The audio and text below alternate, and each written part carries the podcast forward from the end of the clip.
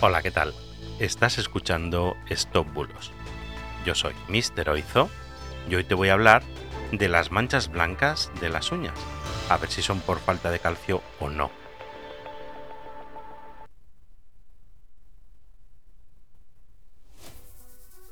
Empezamos. Las manchitas blancas de las uñas siempre se han asociado a la falta de calcio, pero se ha confirmado que no hay una relación directa entre estas dos cosas. Quizás alguna vez te has visto estos puntitos o vetas blancas en las uñas y alguien como tu madre, tu abuela, tu tía o algún amigo te ha dicho que eso era por falta de calcio. Pues ese fenómeno tiene nombre, se llama leuconiquia, pero no es por falta de calcio.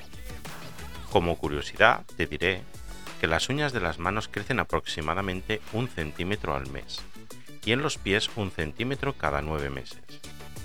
Las uñas, consideradas como sanas, deberían ser lisas, uniformes en color y sin manchas de ningún tipo. La uña se forma en gran medida de queratina y otras proteínas, y por lo tanto el calcio no tiene responsabilidad alguna en la formación de ella. En otros casos, el cambio de color, dureza u otros aspectos representan cambios en la salud, pero la presencia de estos puntitos o vetas que ya conocemos se deben a otros factores, y en la mayoría de los casos es algo totalmente inofensivo, sobre todo cuando se forman de manera aislada y son pequeñas.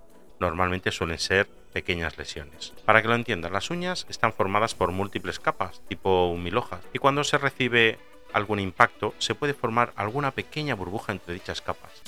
Cuando digo algún impacto, puede ser desde teclear con fuerza, golpear la mesa con la uña, hasta mordérselas o hacer algún tipo de manualidad.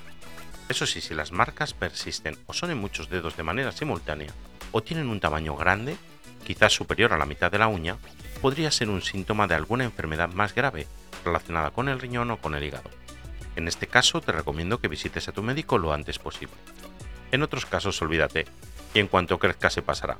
No creo que comer más calcio te cure antes. Y nada, este ha sido el vuelo de hoy. Muchas gracias por estar ahí, por seguirme, por escucharme, por enviarme tus dudas y estaré encantado de seguir ayudándote.